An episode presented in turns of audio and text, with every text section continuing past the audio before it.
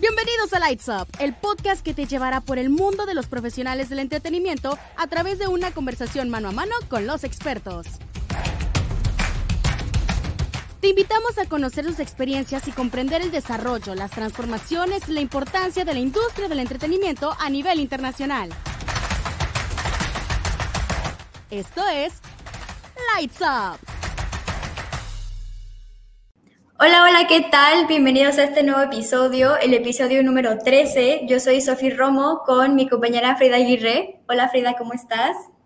Hola Sofía, muy contenta, muy feliz de que ya llegamos al número 13 y además eh, me gustaría informarle a todos los que nos estén escuchando que ya tenemos redes sociales. Eh, los acabamos de abrir y bueno, nos pueden encontrar ahora en Instagram como arroba lightsup.cast. No olviden de seguirnos y qué emoción. El día de hoy les traemos una entrevista muy buena, ¿verdad, Frida? Sí, sí, la verdad es que aquellos que les encante el arte y más que nada la danza van a estar muy contentos. Y bueno, ¿qué te parece si vamos introduciendo a nuestra invitada? Claro, claro. A ver, cuéntanos un poco sobre nuestra invitada. Bueno, pues ella es Angélica, eh, se graduó de la generación de 1987 a 1992 en el IMBA, que es el Instituto Nacional de Bellas Artes. Eh, se graduó de la carrera de contemporáneo y bueno, entró a varias compañías de ballet y estuvo bailando por el mundo, pero ¿qué te parece si mejor la invitamos a que nos cuente un poquito de toda su trayectoria? Sí, me perfecto. Mejor que nos cuente ella de lo que ha vivido en este mundo de la danza. Vamos a darle la bienvenida. Hola Angie, ¿cómo estás el día de hoy? Hola chicas, ¿qué tal? Este, me llamo Angélica Salazar y soy graduada de Limba, este, la Escuela Nacional de Danza en Contemporáneo. Después de que me gradué, entré a Ballet Teatro del Espacio a como aprendiz de la compañía y al mismo tiempo estaba haciendo mi servicio social. Ah, después de haber acabado mi tiempo eh, de mi servicio social, me fui a Estados Unidos a incrementar mi técnica como bailarina. Este, fui y entré a la escuela de Alvin Ailey America Dance Center.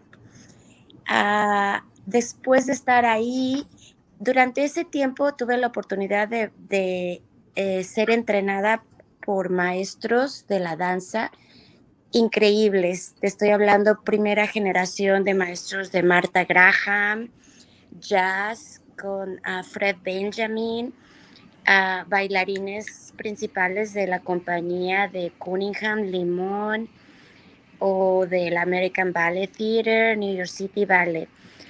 Este, estando de alumna, Lang, que ella fue el cuerpo que usó Marta Graham para crear su técnica. No sé cómo se enteró de mí, pero yo siempre tuve una pasión por la técnica Graham y me pidió que fuera a, a, un ensayo y pues me puse a ensayar y me dijo que quería que estuviera este, para su próxima producción. Entonces, desde que estaba en la escuela en Nueva York, empecé a tener así proyectos que me salían. También, este, después de que terminé el curso a que iba, según esto iba yo por dos años y me iba a regresar a México, se me empezaron a abrir las puertas en Nueva York la compañía me invitó a, bailar con ellos, entonces entré como miembro de la compañía. En ese entonces se llamaba Alvin L. Repertory Ensemble y ahora se llama Ailey 2. Estando en esa compañía tuve la oportunidad de viajar 61 ciudades al año. Ah, de ahí fuimos a Cuba, bailamos para Fidel Castro, este, fuimos a un, al Festival Internacional de la Danza en Cuba, donde fue muy grato porque me encontré con bailarines mexicanos que también fueron invitados para ese festival. Este, viajamos demasiado, una experiencia, la verdad que increíble como bailarina, tener la oportunidad de bailar este, trabajos de coreógrafos que, que para mí era un sueño nada más este, imaginarme, ver sus trabajos, pero ahora yo los estaba bailando. Bailar la coreografía, una de las coreografías más clásicas en el mundo de la danza, Revelaciones, Revelations de Alvin Ailey, era, no sé, cuando estaba en el ensayo me acuerdo que tenía yo la piel chinita, chinita de la emoción. Es como si, no sé cómo decirlo, pero una experiencia increíble. Después de eso entré al Ballet Hispánico de Nueva York, que también es una compañía reconocida, y se vino lo de las Torres Gemelas el 11 de septiembre. Que, y eso me cambió la vida totalmente porque fue cuando yo decidí que, que tenía que salirme de Nueva York, que en ese momento yo ya no me sentía segura en Nueva York. Cada quien, you es diferente. Tengo muchas amistades que se quedaron, pero en lo en personal a mí me afectó emocionalmente ese evento. Este, tenía un, un tiempo libre y me fui a Europa a visité amistades porque cuando estás en Nueva York te haces amiga de medio mundo que vive en, muchos lados y entonces es muy bonita experiencia porque puedes llegar a diferentes lugares y estás con amistades. Eh, estuve en Madrid, este, estuve tomando clase con la Compañía Nacional de Nacho Duato. Este, te digo, tener el nombre de Alvin L. en mi, en mi currículum este, me ha abrido las puertas impresionantemente. Él me invitó a tomar clase con la compañía. Estando ahí, un bailarín mencionó que necesitaban bailarines en, en Portugal, en Lisboa. Fui, audicioné, pero nada más era como pues para conocer la ciudad y para conocer esa compañía. Yo no tenía planes de, moverme porque pues tenía mi, departamento en Nueva York rentado, claro, y con roommates, típico, y hasta un gato ahí. Este, pero me ofrecieron este, el papel de primera bailarina en la Compañía Nacional de Danza de Lisboa y lo tomé.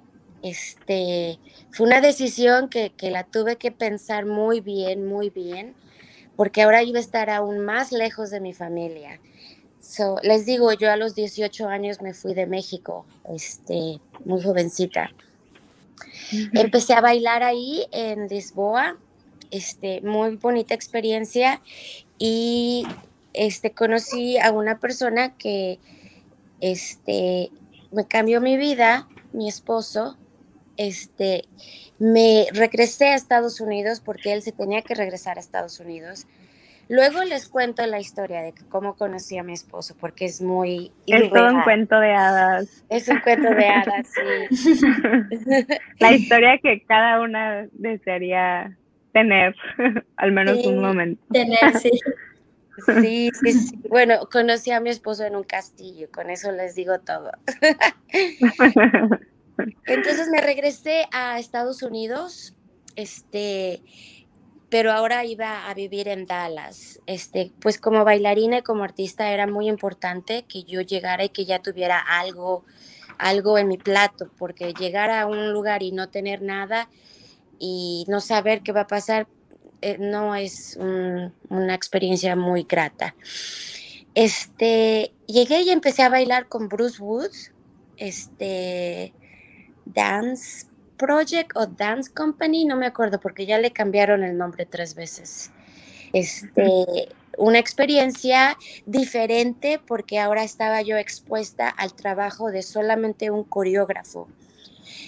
Porque antes en las compañías donde yo había bailado eran compañías de repertorio donde invitaban a diferentes coreógrafos con diferentes estilos o temas a, a a trabajar con nosotros y nosotros bailábamos sus, coreografías, pero en Bruce Wood era simplemente un coreógrafo, simplemente su estilo de él, que yo no estaba muy familiarizada con él, pero este, tuve una experiencia grata, funciones preciosas, su trabajo de él, este, súper magnífico, magnífico Ah, de ahí me regresé a mis rutas, o mis rutas, no, a mis raíces, perdón, a mis raíces, que es este, una compañía de repertorio. Entonces empecé a bailar, entré con Dallas Black Dance Theater y esa fue la última compañía en la que yo bailé profesionalmente.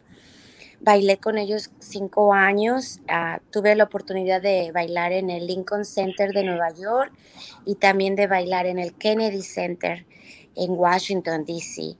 Este, y bueno, la verdad es que no me puedo quejar. Eh, tuve una carrera muy bonita, muy amplia. Este, gracias a Dios, este, he sido bien recibida. Tuve un accidente en el trabajo que tuve que parar de bailar por un año, típico gajes del oficio pero este, volví y volví más fuerte. Ahora me dedico 100%, bueno, a mi familia, pero también soy maestra. Después de que me retiré con Dallas Black Dance Theater, empecé a, a ser maestra de tiempo completo. Siempre he dado clases, pero era una cosa de, de al lado, después de, de estar en la compañía. En las noches, algunas noches me iba a dar algunas clases, pero ahora ese es mi trabajo. Ay, qué bonito. La verdad es que de todo lo que platicas se nota que, que todo lo haces con pasión y, y, eso es lo que aporta, ¿no? Bastante. Qué, qué, increíble trayectoria, la verdad yo soy un amante de la danza y escuchar todo esto es como de wow. Entonces, la siguiente pregunta que a mí me gustaría hacer es, ¿cómo, ¿cómo surgió esta pasión por la danza? Porque creo que siempre hay una primera vez y todos tienen como algo que los motiva y pues me gustaría saber ¿Cómo fue tu, tu primer inicio? Sí, mira, este e, es y lo he platicado con varias personas. Este, me considero una de esas personas con suerte que desde a una edad, este, pues no sé, yo tenía como ocho años cuando cuando vi este el cascanueces, lo vi en la televisión y me, me, fascinó y le dije a mi mamá, mami, yo quiero bailar. Claro, como mi mamá, los papás me metieron a flamenco, me metieron a hawaiano, hice natación, hice pintura, hice gimnasia y después entré a una clase de ballet y me fascinó, me fascinó. Eh, a la edad de 10 años, este, yo decido que quiero ser bailarina profesional y me, uh, y me aceptan en la Escuela de Bellas Artes. Este, no sé cómo decírtelo, pero siempre la danza ha tenido un papel muy importante en mi vida. Es mi forma de expresar, es mi forma de compartir y, y, le doy, yo creo en Dios, le doy gracias a Dios de que me haya dado la oportunidad de, de saber a tiempo este, qué es lo que yo quería hacer en mi vida. Este, he tenido momentos, por ejemplo, ahorita estoy haciendo mi maestría, pero hace dos años tuve momentos de decir que quería, pensar que quería cambiar mi carrera. Pensé que a lo mejor ya era tiempo, no sé, de, de quizás ser enfermera o ser psicóloga, y estuve pensando muchísimo y dije, bueno, no, ¿por qué? Si la danza siempre ha sido mi pasión, ¿por qué alejarme? Entonces, este, me, inscribí, estoy haciendo mi maestría ahorita en, en artes, especialmente en danza. Pero la pasión siempre ha estado ahí. ¿De dónde salió? No lo sé, pero ahí está. y qué bonito que hayas podido descubrir tu pasión a temprana edad, porque esta carrera en la danza es una carrera que tienes que empezar desde muy pequeña, ¿no? Y bueno, ahora que estás haciendo tu maestría y que has decidido no alejarte de la danza eh, y dar clases, ¿cómo han cambiado tus roles de ser bailarina a ser maestra? ¿Se y en qué son completamente distintos? Sí, mira, el ser bailarina, tú llegas al teatro y, y eres tú, tú eres la responsable de ti. Entonces, este, no, no te, o sea, eh, eh, y tienes tu, tu, papel de profesional que te este, compartes con tus compañeros, otros bailarines, pero fue algo muy chistoso porque el dar clase este, siempre me gustó, no sé, porque soy una persona que, es como muy motherly, este, mamá, mamá gallina. Y me acuerdo muy bien cuando, empecé, cuando este, llevaba yo a mis alumnos y íbamos a presentar nuestra función de fin de año. Era una emoción tremenda, tremenda, porque ahora yo estaba viendo del otro lado lo que estaba yo haciendo como profesional. Ya no era nada más acerca de mí, sino mi amor, de hecho, como que creció al grado de que, no sé, cuando veo a mis alumnas bailar, una vez una mamá me dijo, ¿esa es su hija? Digo, no, es mi alumna. Me dice, es que la ve con tanto amor. Le digo, ay, sí, es que amo a mis alumnos. Este, yo muy, muy orgullosa de lo que he podido compartir a mis alumnos. Este, comparto mis experiencias, este, detalles o este, mañas. Pero es muy bonito compartir y es muy bonito abrir canales de creatividad en los niños. Es, algo impresionante. Cuando tú ves sus ojos que se abren, dices, oh, creo que ya sé lo que quiere decir Miss Salazar. Así me dice, no, Miss Angélica. Digo, sí, eso, exactamente. Ah, muy bonita experiencia, poder compartir lo que sé, no se queda internamente, sino regarlo. Mm. Claro, claro. Sí, yo creo que cuando uno comparte experiencias tan bonitas así, como que se vuelven tu familia la gente con la que los compartes. Yo cuando iba a mis clases era, me la pasaba toda la tarde ahí y tenía, era como, eran como mi segunda familia y es increíble esa experiencia, la verdad. Y pues bueno, la siguiente pregunta sería más como a la parte de los retos, porque tengo entendido que el mundo de la danza está lleno de retos. Y pues, ¿cuáles podrían ser que son los mayores retos de este mundo? Ahorita estamos pasando un reto muy grande con, lo, con la pandemia, porque la danza, el teatro, este, son, son artes muy visuales que, se aprecian, este, se reciben más en vivo.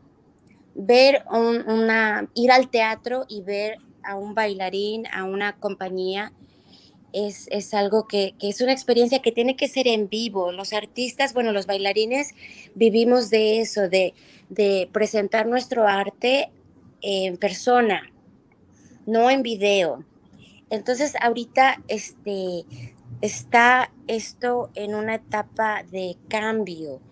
Eh, lo difícil fue al principio de la pandemia, en que como los artistas salíamos de, de, nuestra cuarentena y poder seguir expresando nuestro arte y poder seguir compartirlo. Pero así como los artistas, la creatividad es infinita. Entonces, ahora se han creado tantas cosas nuevas a partir de, una tragedia. Bueno, se ha, salido demasiadas este, nuevas oportunidades y también se ha visto la oportunidad de que podemos alcanzar a más gente en, la cosa virtual.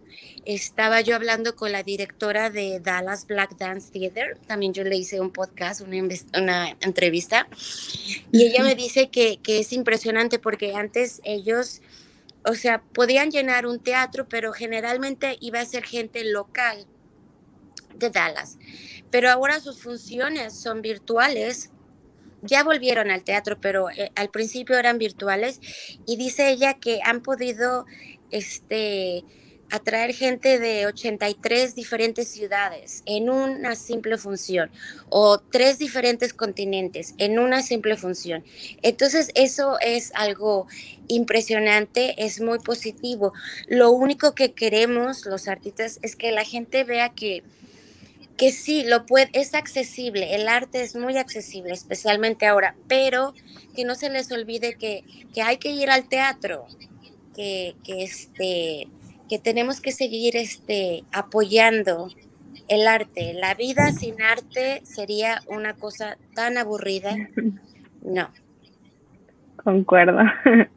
Y sí, como dices, eh, pues cada reto representa también un área de oportunidad, ¿no? La verdad es que desde mi experiencia en esta pandemia descubrí eh, que me encantaba ver ballet en línea, empecé viéndolos en línea y también que me encantaba la ópera, entonces igual creo que es un área de oportunidad bastante grande y sí, también eh, no debemos olvidar también la parte este, de ir a los teatros y si ya descubriste que te gusta ver un ballet, pues ahora ir al teatro, ¿no?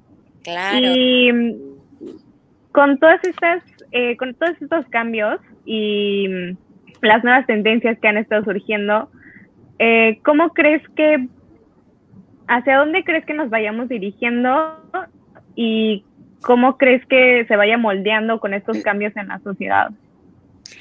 Mira, hay, hay, una cosa muy importante, bueno, muy chistosa que está pasando. Ahora, este, con eso de TikTok, este, todo el mundo está bailando, que es bellísimo, pero hay una cosa que se está olvidando, es, es reconocer de, de dónde viene ese movimiento y a quién se le da crédito. Es algo que está pasando y, y fue un tema que tocamos en mi maestría, que, por ejemplo, eh, aquí en Estados Unidos, este, la, mayor, la mayoría de las personas que crean este, un TikTok este, no son reconocidas o, las que crean el movimiento, ellos no son reconocidos. Estoy hablando de gente de color. Ellos crean el movimiento, pero a ellos no se les da los thumb ups o los likes, sino se le da a otro cuerpo, una persona que, que, este, que quizás de diferente raza, una persona de blanca que agarró el, la coreografía y la puso y la puso como si fuera de ella, siendo que no es de ella. Entonces estamos en, un, en una etapa en que, en que hay que ser más honestos de dónde viene el trabajo. No porque esté en la línea, en línea, en el, en el internet, significa que tú puedes ir a agarrarlo y apropiarte de él es algo que me cuesta un poco trabajo entender y me da un poco de coraje, pero es, es, todo esto de copyright que, que se tiene que, que este, reforzar un poco y que la gente sepa de dónde viene el movimiento, de dónde surgió. No, no, no porque una persona que tiene millones de followers, de seguidores, este, agarra una cosa y la, se la apropia ahora millones de personas piensan que esa persona fue la original y esa persona agarra el crédito siendo que no fue así. En fin, eso es mi de activista. No, de hecho, hace poco vi una noticia de justamente de, de, esto de los copyrights y la danza y el TikTok, pero bueno. Este, No, sí, estoy completamente de acuerdo. O sea, creo que vivimos en una sociedad ahorita ya basada en lo inmediato, que uno ya no se detiene a ver de dónde nació o por qué, o simplemente lo ve y ya no se lo cuestiona, solamente lo sigue. Entonces creo que es importante regresar a cuestionarse este tipo de cosas y, y dar crédito, ¿no? Creo que es bastante importante. Y pues bueno, mi siguiente, sí, claro, claro. Mi siguiente pregunta sería, ¿Cómo crees que destaca la danza en el mundo del entretenimiento y por qué es tan importante? Bueno, la danza es una de las artes, este, la mejor para mí.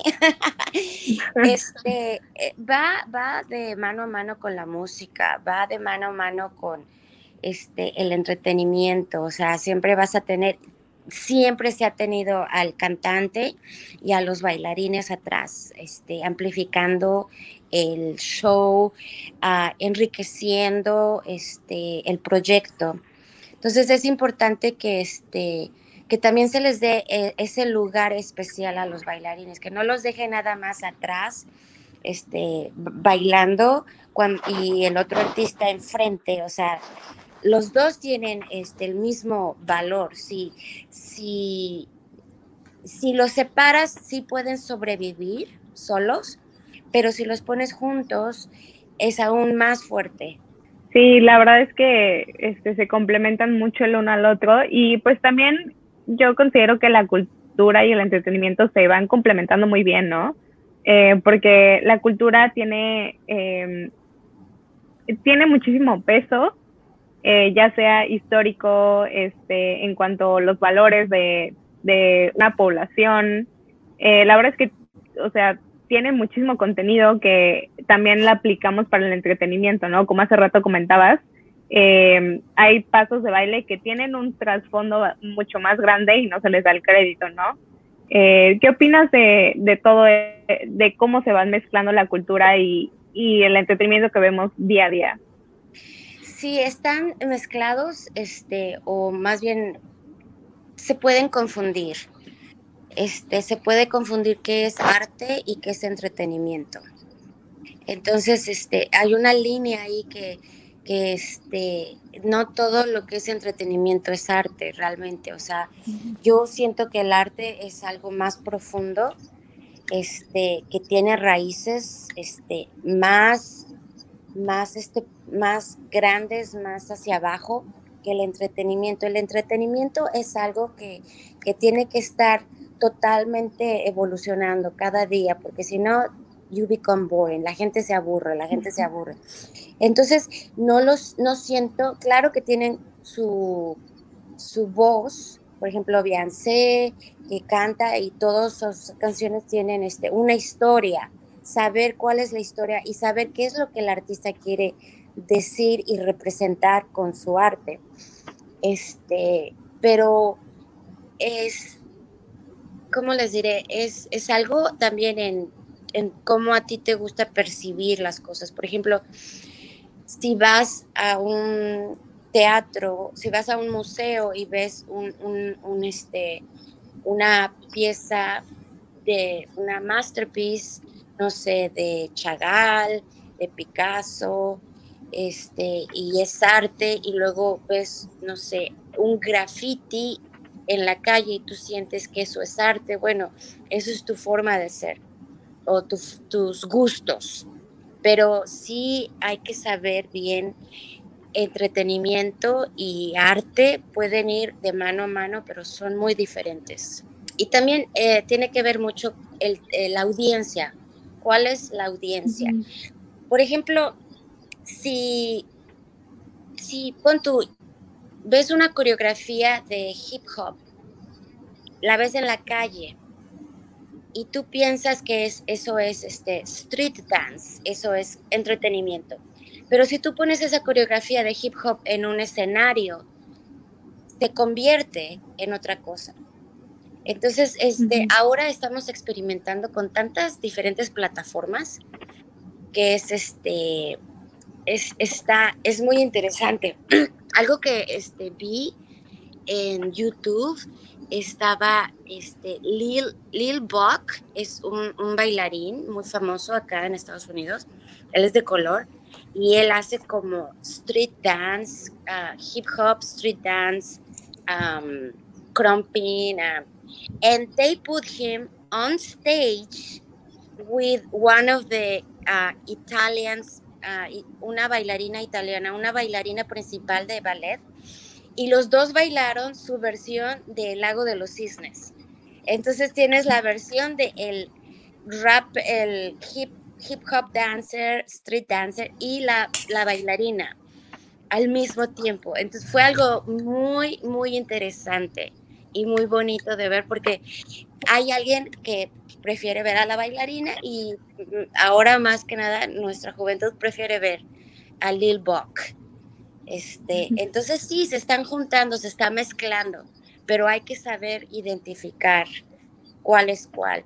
¿Cuál dura más? Yo siento que el arte tiene una tendencia de durar más en la sociedad, de transformar no nada más en un momento, porque el entretenimiento te va a transformar el momento, el día, se te va a hacer super padre y después quizás se te olvida, pero el arte puede quizá transformar este y crear pensamientos profundos en tu ser, en tu persona. Claro, claro. Fíjate que no lo había pensado así, pero tienes toda la razón. O sea, entretenimiento y arte no son lo mismo, es muy fácil confundirlos, pero no son lo mismo. Y como decía, como decía anteriormente, vivimos en una sociedad como de lo inmediato, de la inmediatez, que quiere, o sea, que todo es como, se basa más en el momento.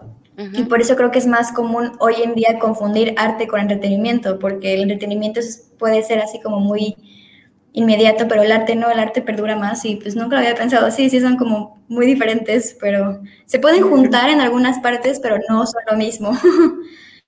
y, y pues bueno, la siguiente pregunta sería, ¿algún mito en la industria de la danza? O sea, es muy fácil, ajá, ¿algún mito? que todos crean que es una forma, pero en realidad no es así. Oh, sí, el mito de que, este, vas a ser famoso y que vas a bailar y que vas a viajar por todo el mundo o que te ganas mucho dinero. No, no, no, no. E, es en la danza. Ah, la danza es, es, de hecho una, este, el mundo de la danza es muy pequeño.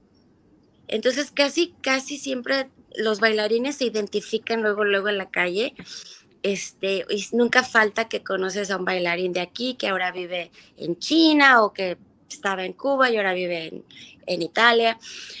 Pero este, el mito es de que nosotros lo hacemos ver muy fácil. Este, tiene que, no, lo, lo hacemos ver como que no hay esfuerzo en lo que hacemos, pero detrás de eso son semanas de ensayo, uh, las bailarinas no ven las, las ampollas sangrando de los pies, la gente no ve eso. Este, el mito es eso, que es así como que muy fácil, pero es lo que estamos este, programados a hacer. Imagínate que tú vas a ver bailar a alguien y te das cuenta que, es muy difícil y, y, que está sufriendo el bailarín porque tiene una rodilla chueca o que se lastimó o se, se rompió el dedo en plena función. Y, y, no, o sea, como dicen, el show must go on. este, es, es mito, es mito también pensar que, que es una vida muy este, extravagante. Tiene sus, claro que es extravagante cuando pues estás en el teatro y tú eres la, la figura principal, pero también este, lo que costó llegar ahí. O sea, estamos hablando que generalmente una compañía tiene nada más 12 bailarines. Entonces, este, no, no es tan fácil llegar a una posición. Pero es muy, este, yo nunca lo hice por dinero porque siempre supe que no iba a ganar, que iba a ser pobre. Y mi mamá siempre trató de convencerme por miles de de excusas te compro un carro, pero estudia una carrera más sólida o ya, ya deja eso. No, no, no. Espero haya contestado tu pregunta. No sé cuál, cuál el mito. O, sí, la contestaste perfecta.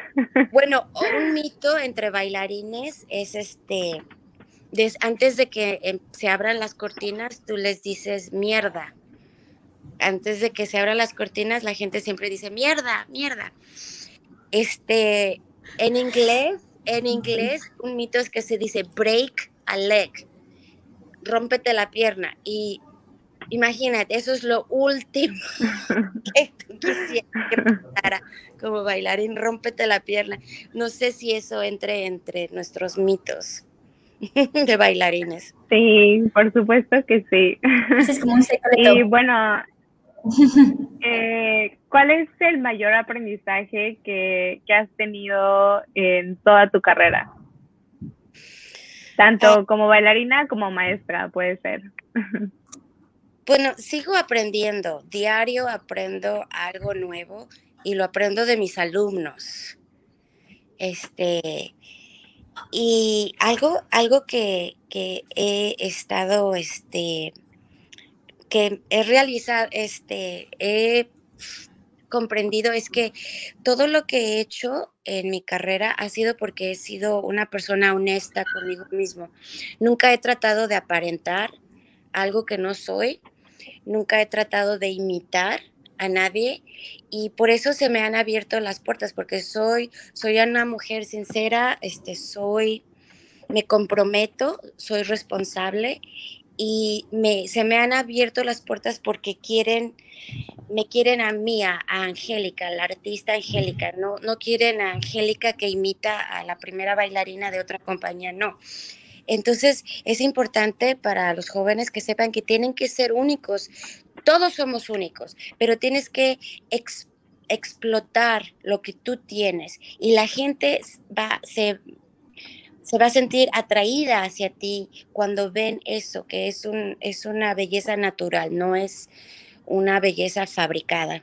Perfecto, muchísimas gracias. Y bueno, como última pregunta, nos gustaría ya para cerrar, eh, que nos des algún otro tip para nosotros que estamos estudiando entretenimiento o las personas que estén interesadas a unirse a este gran mundo eh, lleno de, de pasiones. Sí, este, un tip es que sepan bien, este, a, por ejemplo, si, si están este, investigando de, de algún artista o si van a hablar de, de alguien en general, sepan bien la historia de esa persona. Y, también este, hagan una crítica, así tanto como positiva como negativa, para poder comprender cuál es el, el, este, el objetivo de, de, este artista para, para representar voces, porque ahora estas imágenes son, están este, creando influencias en jóvenes. Entonces es importante saber de dónde vienen, de dónde vienen. Por ejemplo, te voy a dar un ejemplo. Yo también doy clases de yoga. Este, y esta es mi propia, mi propia opinión. Este, cuando empecé, yo todo era frases de Gandhi. Gandhi aquí, Gandhi allá. Y después cuando leí su biografía y investigué y, y y este, cuestioné cosas que él hacía, ya no me gustó. ya no, ya, ya fue así como que cambió este, mi forma de pensar, ok, este, entonces eso es lo, a lo que me refiero, que ustedes sepan bien la historia, de dónde viene y cuál es el objetivo final de, de algún entretenimiento, sí. Sí, igual es muy importante, ¿no? Para, para, si estás trabajando en algo que tenga ciertos valores, que no se contradigan, ¿no? Claro, porque lo estás compartiendo. Entretenimiento es para todo mundo, no importa género, raza, edad. Entonces es importante que este, pues ser transparentes.